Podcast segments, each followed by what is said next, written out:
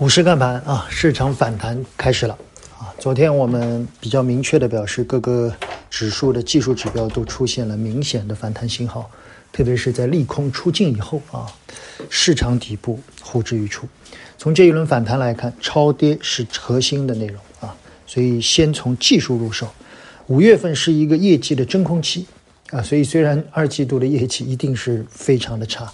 但是五月份在连续杀跌以后，空方动能衰竭，自然而然的一个向上反弹，反弹两条主线：基建和部分的科技类公司。那有人说，边老师之前的一些低估值板块，在这一波反弹里面，我觉得他们会更偏向于前者，也就是说，他们会落后于其他的板块。当你看到金融、地产等一些板块开始反弹的时候，可能要到五月的下旬，那时候可能整个市场的热情会更高。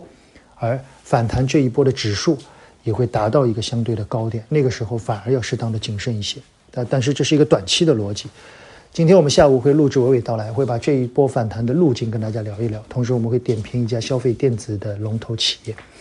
反弹开始了啊！这一波反弹我觉得是技术性的啊。既然是反弹嘛，大家主要是先看技术图形。所以这一波反弹对于基本面的要求没那么高，因为二季度很多都停工停产了，没有基本面可谈。